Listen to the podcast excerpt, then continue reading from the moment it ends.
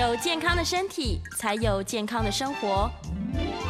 名扬扣专业医师线上听诊，让你与健康零距离。Hello，各位听众朋友，早安！这里是 FM 九八点一九八新闻台。你现在所收听的节目是星期一到星期五早上十一点播出的名医安扣，我是主持人要李诗诗。我们的节目正在九八新闻台 YouTube 频道直播中，欢迎你来到直播现场。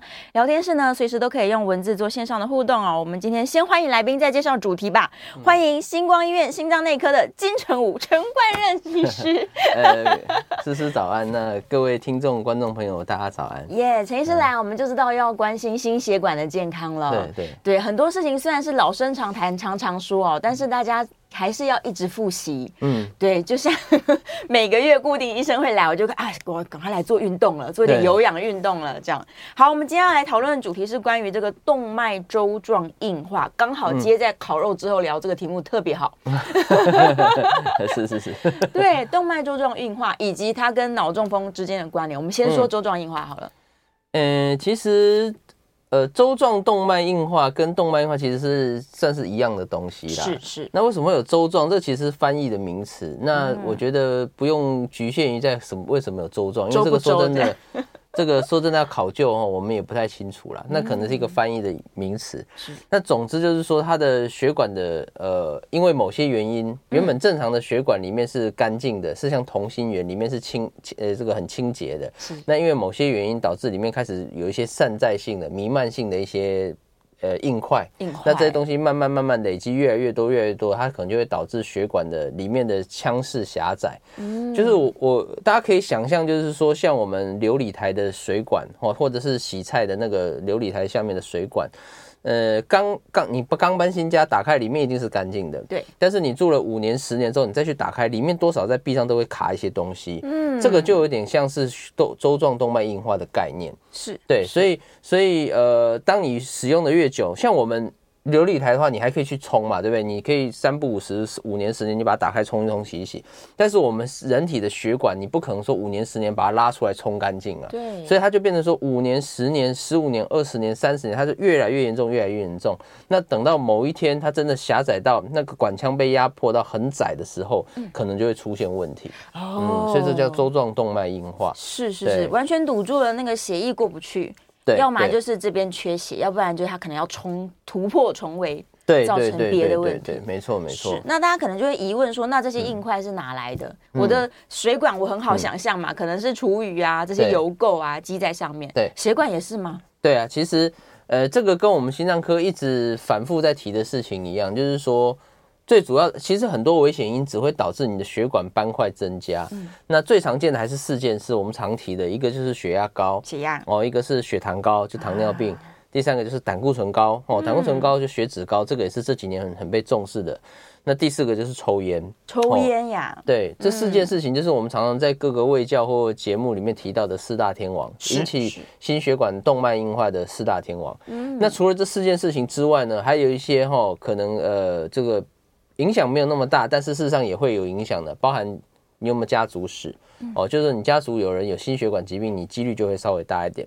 再来就是年纪，同样呃同样抽烟的年纪大的一定比年纪轻的容易发生这个硬硬硬化的情况，哦，年纪大也是一个危险因子，哦，然后这个还包含说你有没有肥胖，肥胖也是一个，缺乏运动也是一个。总之，我们刚提到这些东西哈，其实都要做调整。尤其最重要的是我前面提那四个三高跟抽烟，这一定要控制住，嗯，那才能够大幅的减少你的血管产生周状动脉硬化的情形。是是是，所以要避免这四大天王，就远离他们。对对对，没错没错。远离四大天王，你就可以维持说，哎，尽量不要让这些斑块产生了。对，没错没错。但最近好像大家又听到什么钙化，钙化跟周状硬化是不一样两件事情。应该说钙化是更严重，就是周状动脉硬化，它一开始只是就是呃。可能比较软的东西啦，哈，在这个这样子，那。所谓的钙化，就是说可能经过五年、十年，它慢慢固着在那边，然后就会有一些钙的沉积。所谓钙，其实就像大家呃骨头，骨头的成分就是钙质。对，所以慢慢那些斑块有钙质固着沉积之后，它就会硬掉。哦，硬掉。我们一样哈，这个我我很喜欢用那个排水管来举例，因为大家都居家大概看得到的东西。嗯，排水管回到我们刚刚的举例哈，你上面有一些东西，譬如油垢什么卡在上面。假设你都不处理它，你过十年去看，有些东西是你抠不下来的。嗯，哦，你可能再怎么骑，它都卡在那边，那个就是类似，对，那个就是类似钙化的概念，它已经硬到说你已经没有办法去处理它了。原来哦，那是更严重的状况。是，就是你都置之不理，然后经年累月，它慢慢就会钙化起来了。对对对，是一个结果，就是最严重的结果就是这样。对，嗯，那这些血管中的硬块啊，它到底比较容易发生在哪里啊？我的想象可能是比较小的血管吗？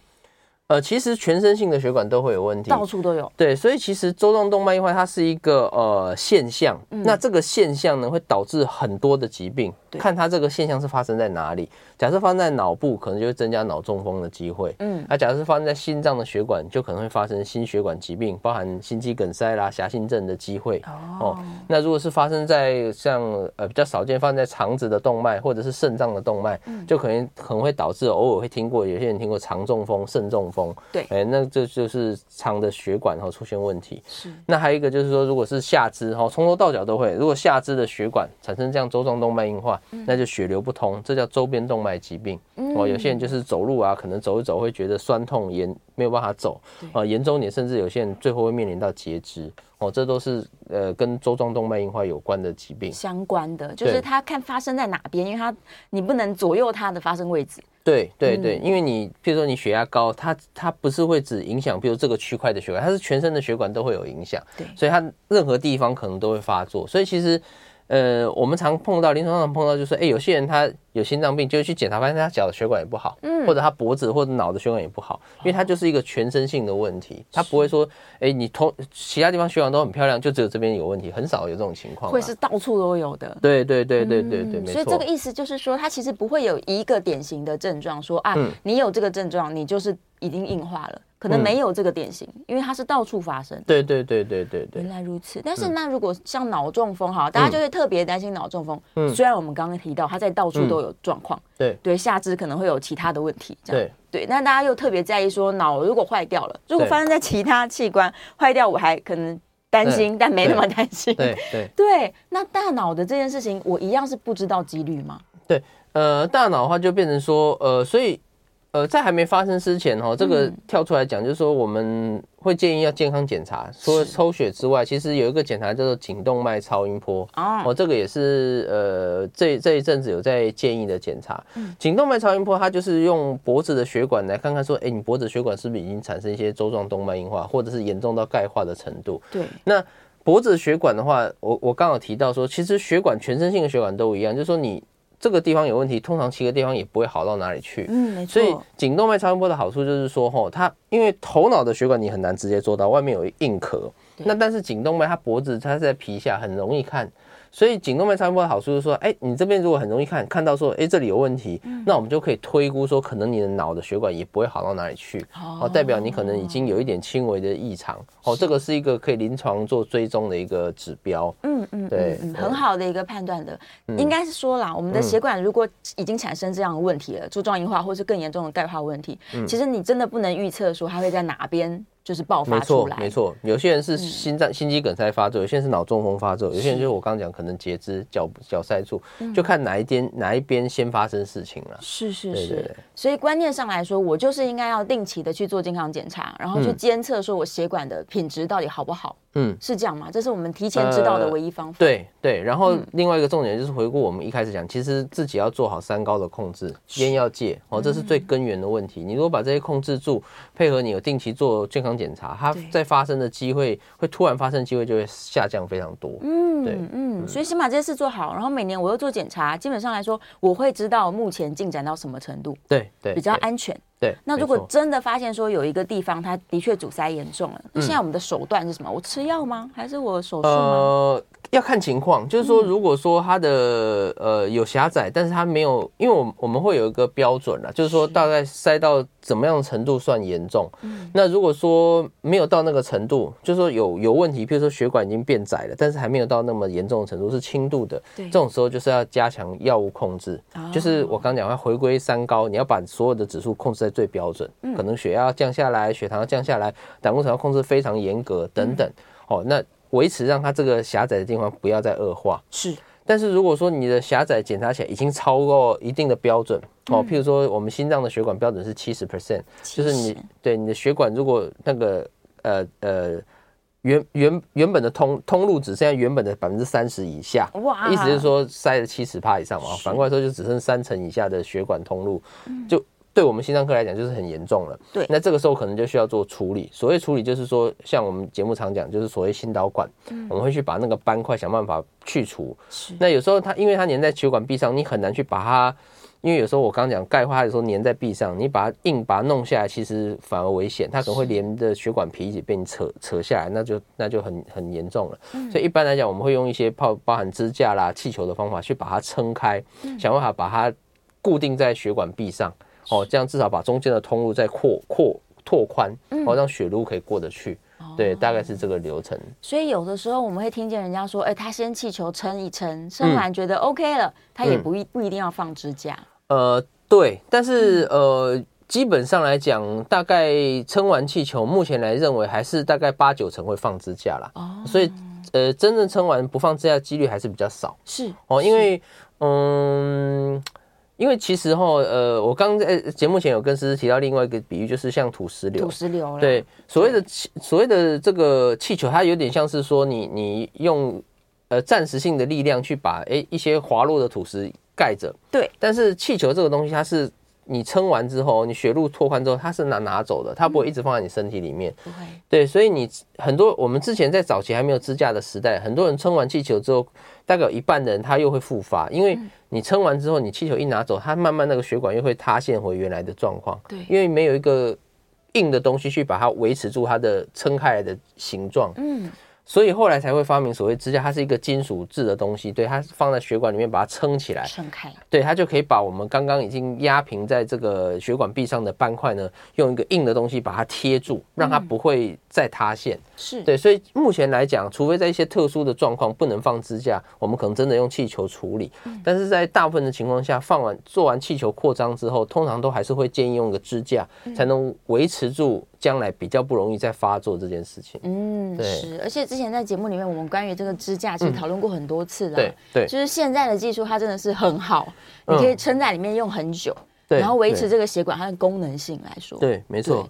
意思就是说，我如果今天放了支架，然后我又远离四大天王，基本上我可以维持我的心血管功能比较长的时间喽。对啊，其实呃，涂药支架到现在大概十几年、二十年，其实我们还是有碰到碰过有些患者控制的很好，可能十几年前放的，哎，到现在都没有复发。嗯，对啊，所以有些病人常会问我说，我支架到底可以用多久？其实用支架没有所谓的年限呐，就是说如果你好。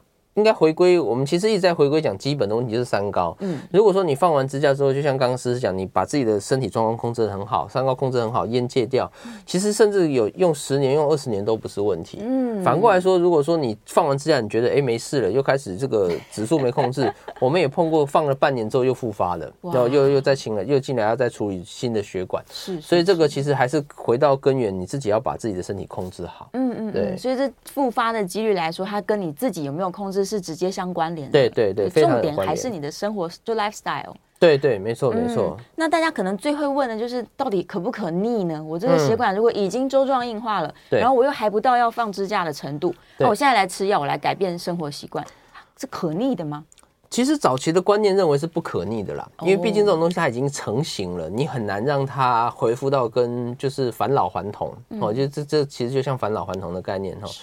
但是这几年有些研究认为，如果当你的胆固醇，我们讲低密度胆固醇，我们节目也常讲坏的胆固醇，是当你的坏胆固醇能够降到非常非常低的时候，嗯，可能有一些小的研究认为，也许有机会让原本已经生成的斑块再缩小一点点。哦哦，那所谓很低很低是多少？可能至少要降到五十或五十五以下。嗯嗯。哦，那如果在进健康检查的的朋友可能会。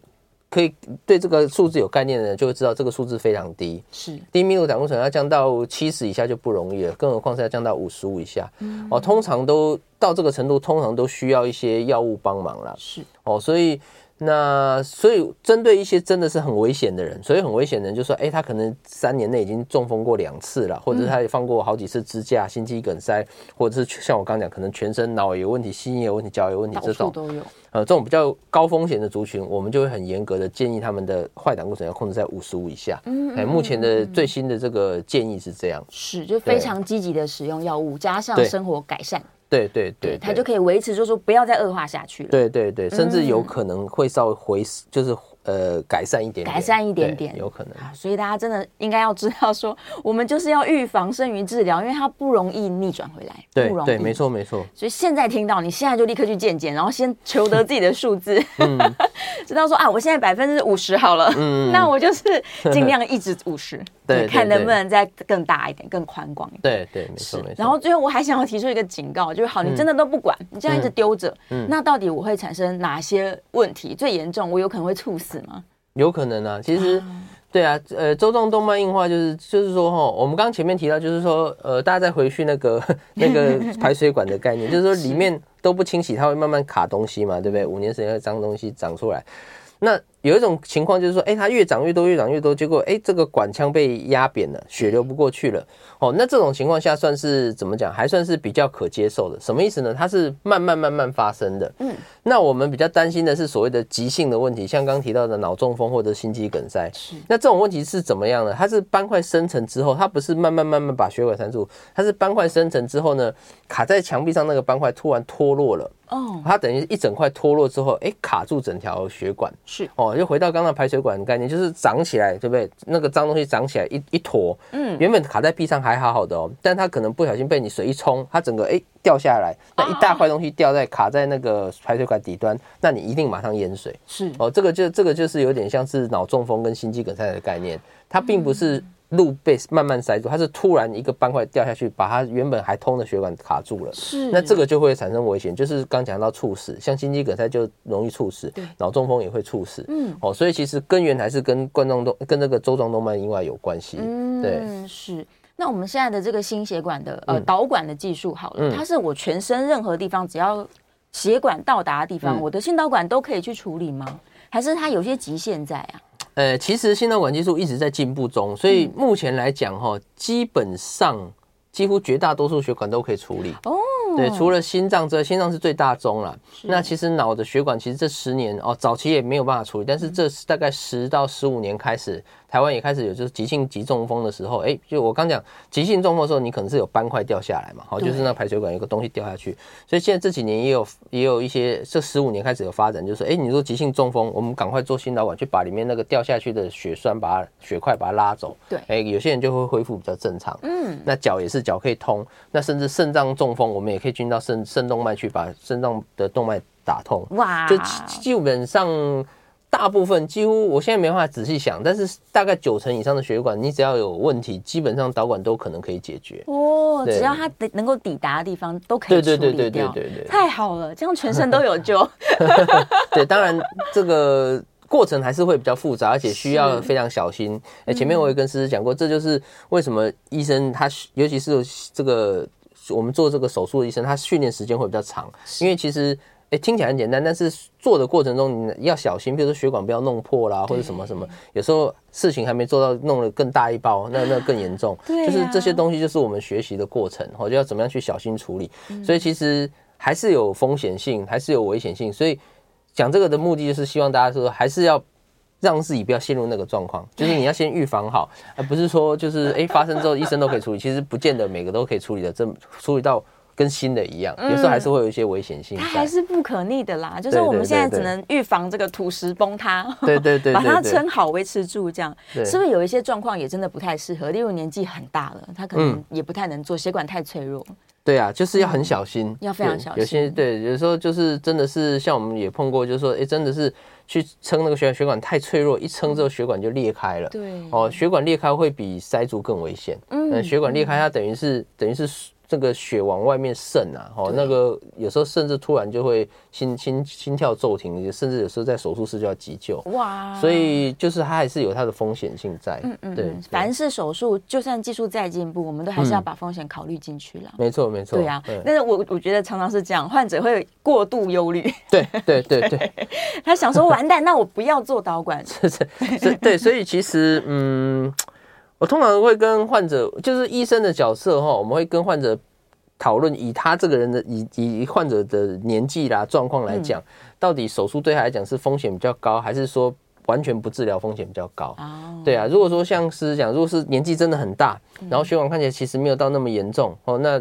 我就会建议说，哎，也许我们先吃药或其他的方法，因为也许手术对他的风险比起不处理来讲风险更高。是，但如果说他的状况是允许，比如说年轻人等等啊，体力是 OK 的，那看起来这个那个病症的状况是蛮好解决的，这种我可能就会建议说，哎，你可能处理对你来讲会效果比较好。那当然最终还是病人选择了。哈，现在我们常讲 SDM，就是医生跟病人要共同讨论之后，让病人了解。各个方向的好跟坏，然后让病人做最后的选择。嗯，对对对，对，没错没错，就是要医病关系要建立的很互相信赖啦。对，没错。对啊，这样你才能够认为说啊，医生给我的是最适合我个人的建议。嗯，对啊。但一旦建立了这个信赖关系之后，你就要相信你的医生，嗯、对，充分的相信他。嗯，好，再多这个广告前问一个小小问题，就很多人可能会想说，哎、欸，那我血栓或者是我这样周状，我不就吃药把它溶掉就好了吗？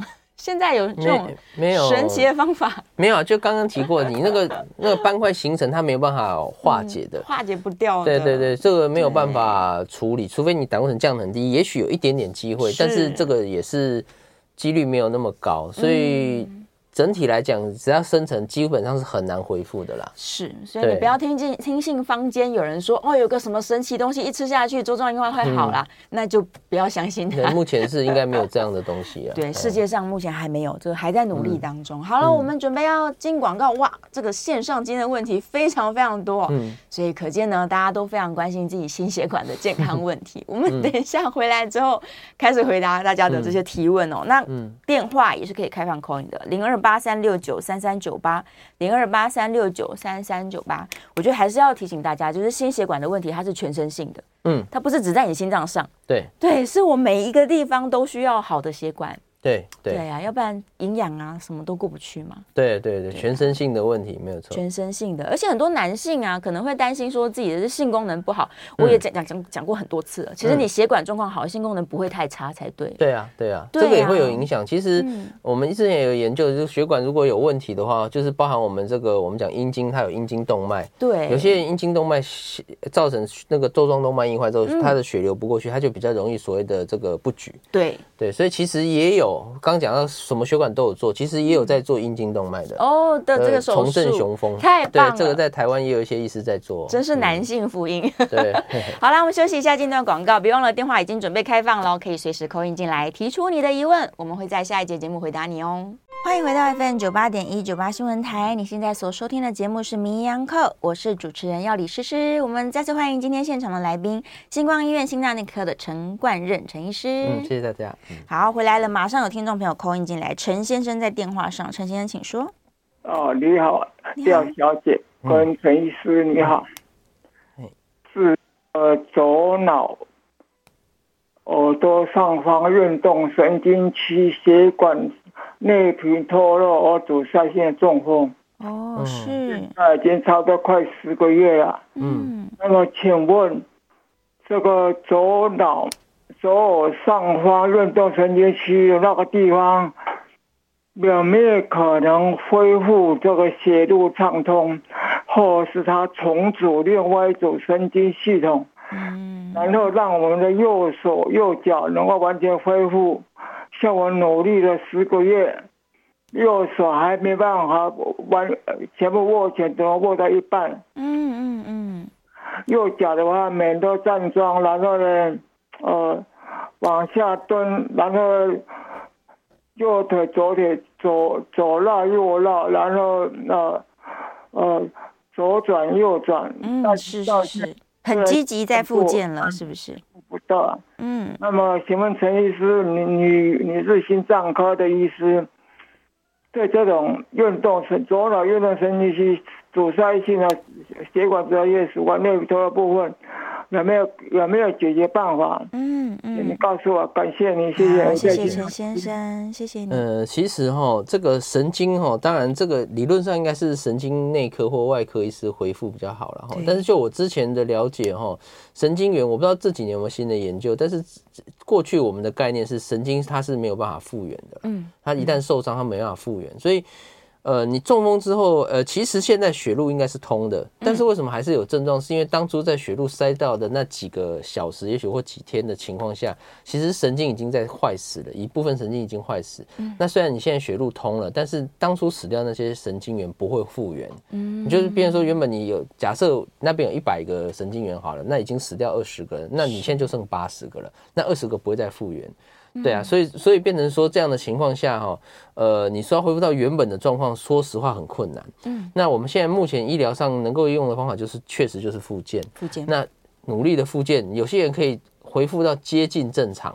所谓接近正常，就是说也许还是没有办法恢复到百分之百，但是也许他可以恢复到他中风前大概九成以上的功能。这个大概就是我们目前目的目标啦。嗯，所以变成就还是很遗憾，就是说一旦发生中风之后。真的要完全恢复的几率，说真的没有那么高，是哦，所以我们才会一直在强调前面那些事，就是说一定要控制三高，一定要控制烟，因为很多事情是大家没有碰到之前都觉得没有关系，哦，就是反正血压高不会不舒服就算了，但是一旦发生，比如说像中风发生了，像像陈先生，那发生之后发现说。这没办法恢复，你想要恢复的时候，真的是没有办法，嗯，真的是没有办法，嗯、所以，所以就是尽量让它不要发生，才才是最好的选择，是最好的了，嗯、对呀、啊。但是我们还是要怀抱着希望，就是多多复健，也有很多人是真的可以恢复的，还蛮不错的，对，对呀、啊，不要影响生活。对，好，接下来我们来回头看一下大家在聊天室里面的问题哦。呃，彦良问了，就是他说有没有人刚好呢，就是在。脑中风的时候刚好塞住营养脑干的血管，然后就过世了。这样，其实脑中风哪里都会发生。对啊，对啊，有啊，脑干，对啊，脑干这个也蛮常碰到，一发生人就打去急救都都救不回来。嗯，对啊，甚至也有先发作之后，哎，塞住脑干，但是救回来都变植物人。哦，所以很多这类的案例了，所以就是就回到我刚刚这个讲的，其实就是。尽量不要让它发生。一旦发生之后，你会有什么样的结果都不知道。你会恢复的很好，甚至说完全马上就离开世间，这个差别很大哦。所以总之不要让它发生，不要让它发生是最重要的。所以假如还没有开始健检的朋友，连你的这个三高有没有都不知道，赶快去做。嗯，对，赶快 check。哎，好，有人在说这个可以透过运动跟饮食啦，维持让你的血管比较干净健康的状况，这是对的。嗯，对，就是要尽量努力做。对，然后下一位是刘先生哦，他说他妈妈已经装了心率调节器了，嗯、但是心跳还是会停。嗯，那电池其实是正常，还可以用很久。嗯嗯、那到底为什么心跳还是会这个？呃，应该要先看，就是说心率调节器它通常会设定一个心跳，就是说最慢最慢会让病人你你可以跳几跳，就是放心率调节器的很有很多原因，其中一种就是说你心跳太慢了，比如说平常呃没有。偶尔会跳到三十下等等，那所以放心脏调节器，它会告诉你说，诶，它会设定说你一分钟它最慢会给你六十跳。所以先看看说他的心跳会停是不是真的停。如果说他真的放了调节器，还常常量到，譬如四十几下心跳，嗯，那可能就要真的再检查一下，会不会那个调节器有什么问题？譬如说设定上的问题啊，怎么还是会跳那么慢？哦，所以心跳仍然会停，这个有点呃很难去理解。我们可能要看一下他的心电图的一些报告。对，哦，因为这个理论上你如果心率调节器设定的好，现阶的没有问题，基本上不太会低于六十下了。嗯，对啊。嗯 OK，所以建议还是回诊讨论一下哦。嗯、再来，信红在问说，哦，没错，很多这个国外的心脏科医生都在说，他们从年轻就开始积极的吃降胆固醇的药，嗯，然后终身都让它维持的很低很低，嗯，那这样是好的吗？我们建议吗？其实哈，呃，应该要讲胆固醇的控制，确实目前还是越低越好，所以确实是呃呃，蛮多医师自己开始控制胆固醇，是哦。那我觉得这个说法没有错。那降到太低有没有什么风险？至少以目前来讲，我们讲 LDL 的话，哈，大概降到三十以下，二三十以下还不知道。因为 LDL 这个东西哈，目前的研究做到就是说，我们刚讲标准是一百三，但是如果你有心血管疾病，大概要五十或七十。嗯，那所以也有人想说，那如果更低会不会有问题？所以目前最新的研究做到 LDL 把它降到差不多三十左右，就发现 LDL 降到三十，其实心脏病的机会还是会减少。也就是说，起码降到三十，就是你从高的开始慢慢慢降到三十来讲，它的好处还是越来越多。嗯，哦，那有些人说，那三十以下呢，会不会开始出现一些问题？哦，比如说很早期有有讨论说会不会增加脑出血啊，一些有的问题。对，三十以下目前临床上是没有答案呐。嗯，哦，但是反过来说，你真的要把 LDL 降到三十以下也很困难。哦，也不容易啦。所以在三十以上来讲，目前认为确实是越低越好。所以也确实是蛮多医师哈自己有在控制，就是说当他的胆固醇超标一点，你把它降下来。国外很多研究确实这样是可以让你的心心血管风险下降非常多。嗯，呃，心脏科界有一个非常。呃，重要的医师，所有全世界的心脏科医师要考考证照之前都要读他的书。他目前是九十几岁，是一个美国的教授，哈，叫 Eugene Braunwald Professor。他是一个等等于是全世界心脏科的大佬了。他在前几年演讲就讲到，他已经他已经快一百岁了。嗯，他现在就是把他胆固醇控制得非常严格，然后他就可以活那么久哦，因为它比较不会发生心血管事件，一个长寿的这个关键。对啊，所以当然。呃，我会觉得，当然低一点比较好，但你说是不是一定要每个降那么低？那其实见仁见智，你跟医生讨论。但是如果说胆固醇低一点比较好，我觉得这句话是没有错了。至少以目前的科技，呃，目前的研究认为，哈，三十以上都是越低越好。嗯，对。所以三十到五十之间，这可能也是一个目标，你可以设定在那里。对，如果你希望这个血管。几乎完全干净的话，这样是最好。非常干净的话，对。哎，问一个问题：假如说这个房间他们不是都会自己去吃很多保健品吗？嗯。然后他想说，我用保健品试试看能不能降低我的胆固醇 好了。他其实应该要跟医生配合吧？对，保健品保健品这个也很有趣。其实去年哦，去年美国有做做个，去年还今年初有做个研究，哦，就是呃，他们就是找了一群人，然后分成八组，然后。给他八组都吃不同的东西，有吃姜黄的，有吃什么的哈？吃鱼油红曲，对对，鱼油的红曲，对对对对。然后有一组是真的吃胆固醇的药的，是。然后他们追踪一段时间之后，再再再抽他们的血去看，嗯结果发现只有吃胆固醇药的那组胆固醇是明显下降，啊其他的就是 高一点、低一点、高一点、低一点，但是都跟原本一开始的指数差不多。嗯，这个意思就是告诉我们说，不是说其他的没有效，应该说。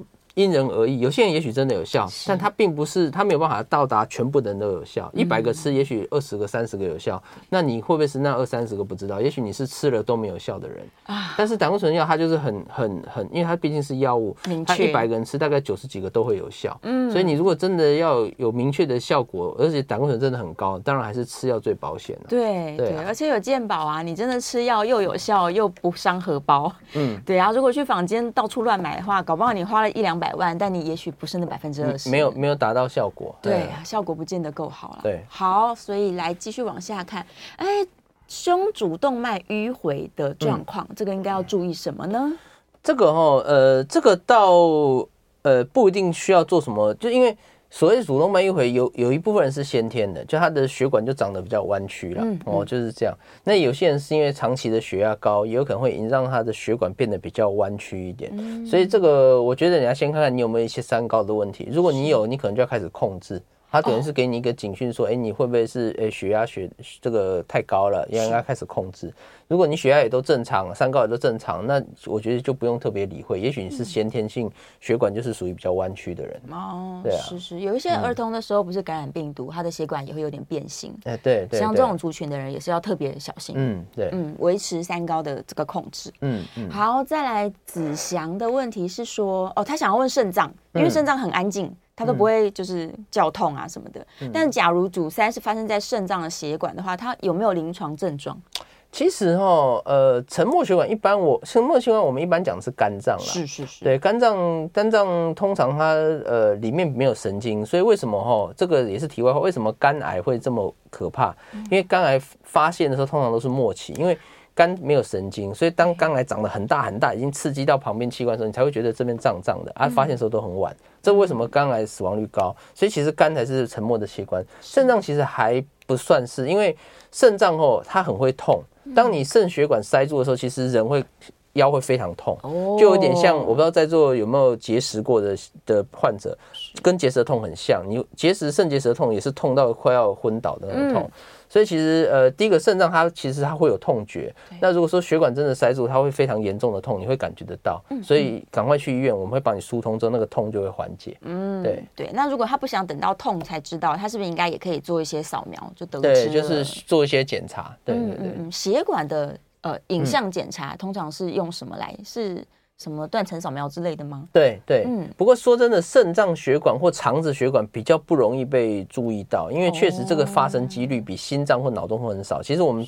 呃，平常在谈的也都是脑或心比较多，对，肾脏跟肠道比较少，所以肾脏跟肠道通常发作的时候，真的都是痛了才会知道，嗯，痛的时候去检查，发现啊，原来血管有问题，哇，哦，很少很少是事前知道的，比较少啦。嗯，所以我自己都会自己加那个健康检查项目，我就每年检查一个器官，这样，这样至少过一阵子可能都检查到，轮一下，轮 轮，对对对，大家轮流一下。然后刚刚医生有提到那个颈动脉的超音波，其实真的是可以做了，对。对啊，因为随着年纪，它本来就会越来越不好。没错，没错。对我，你看我这年纪看起来好像还好，但其实我去检查也是稍微有一点点。对，然后很正常啦，就是很正常。对啊，对啊，对啊。其实就就又回到我那排水管理论，你那个排水管，你你只要用五年，你不要用你住不要住太久，你住五年的新家，它一定会卡东西，稍微卡一下。你不可能让它跟真的是跟刚搬进来完全不可能，不可能的啦。就算你胆固醇再怎么低，像我刚刚讲降到二三十，它还是会有一点点。但是重点是不要让这一点点。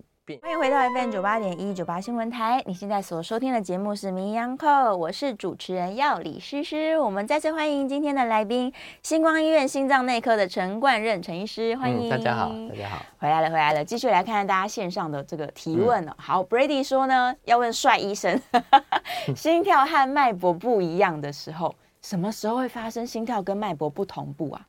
呃，这个其实最常见的就是所谓的心房颤动了，嗯，哦，就是说。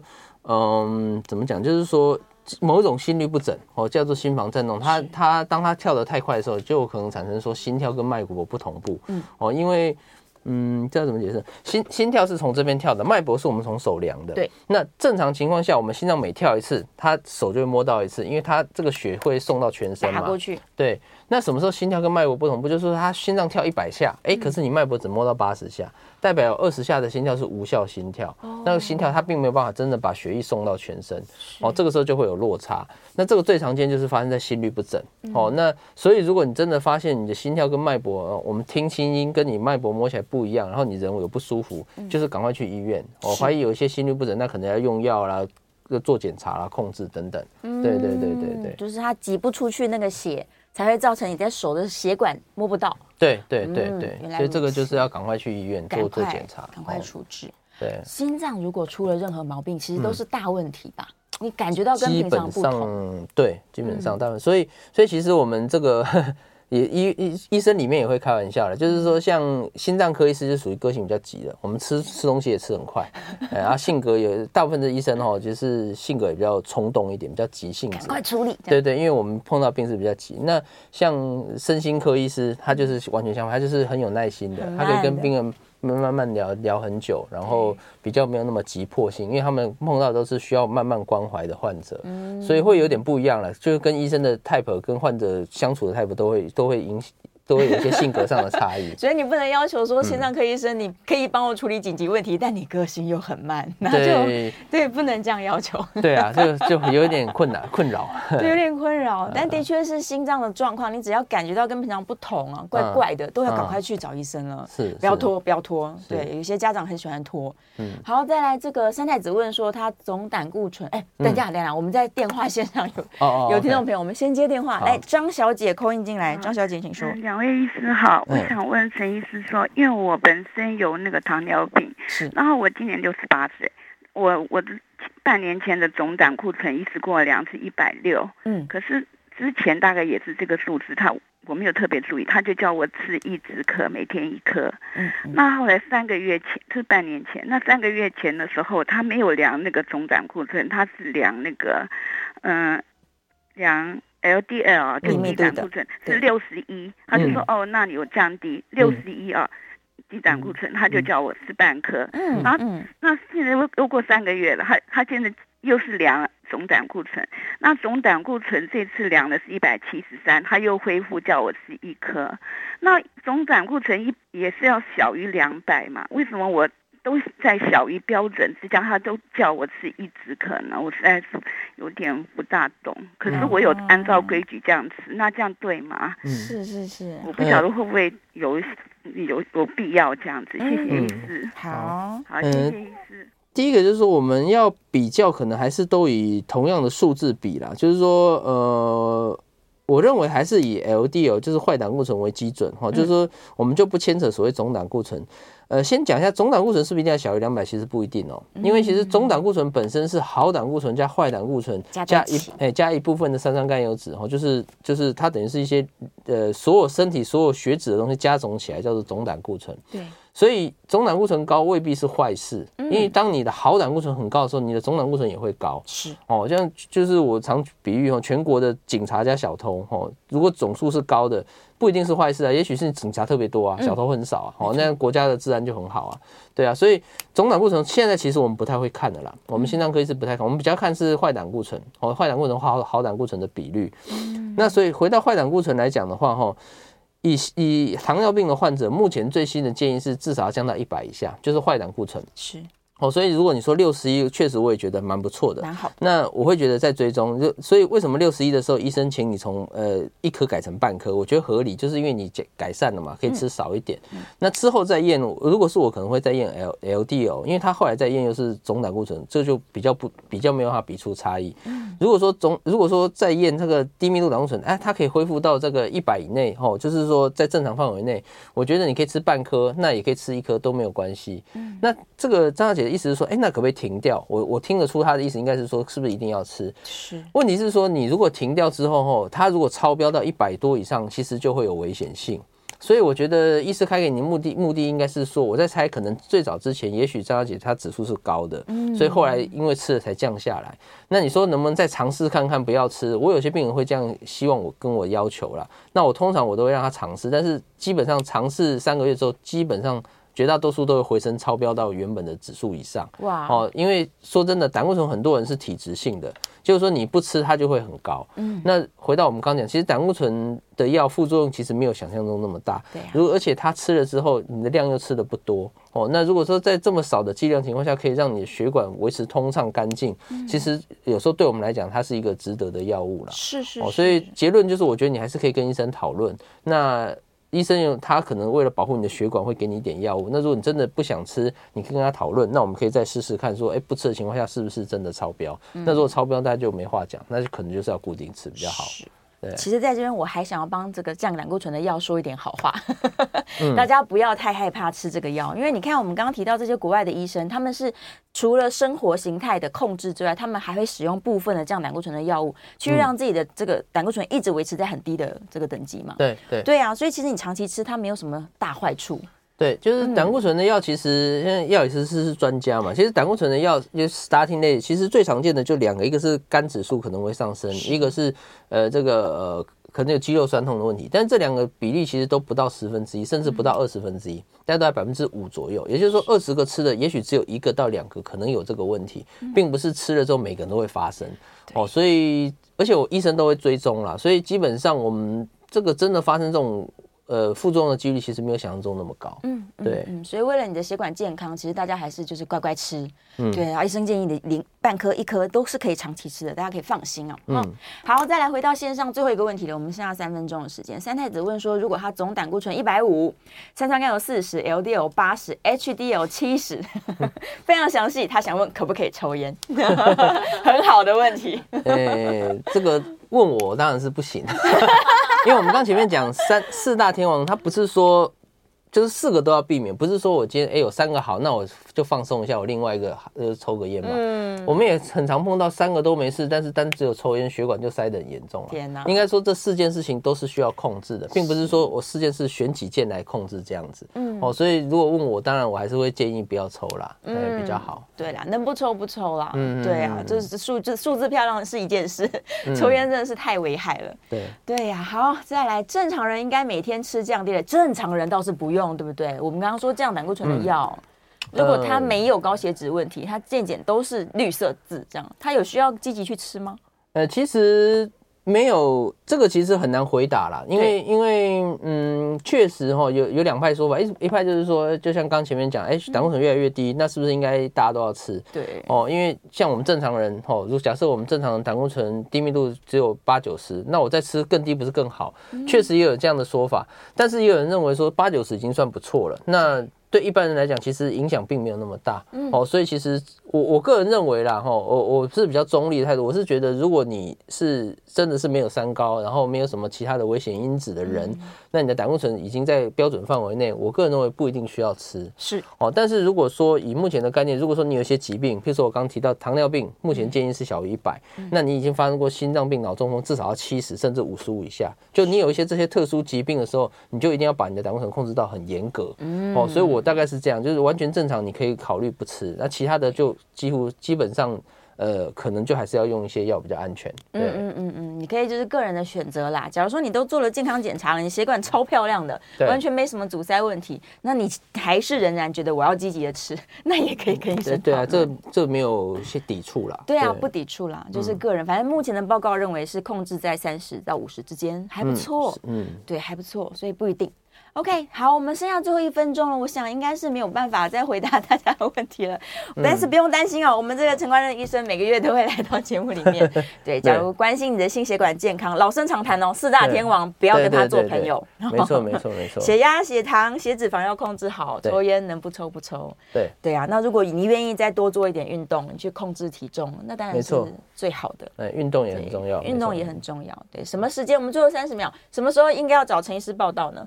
随时，也就是说，当你这个，譬如三高的控，呃，你发现有三高，但是没有控制好，或者说你已经出现一些症状，胸闷、胸痛、心悸这些等等胸口的症状，其实就可以考虑去找心脏科医师做一些检查。那如果都没有这些症状，其实就像刚刚思思讲，就是定期做追踪、定期健检，我觉得会比较适合。就非常棒了，我们谢谢陈医师，拜拜拜拜，谢谢各位，拜拜。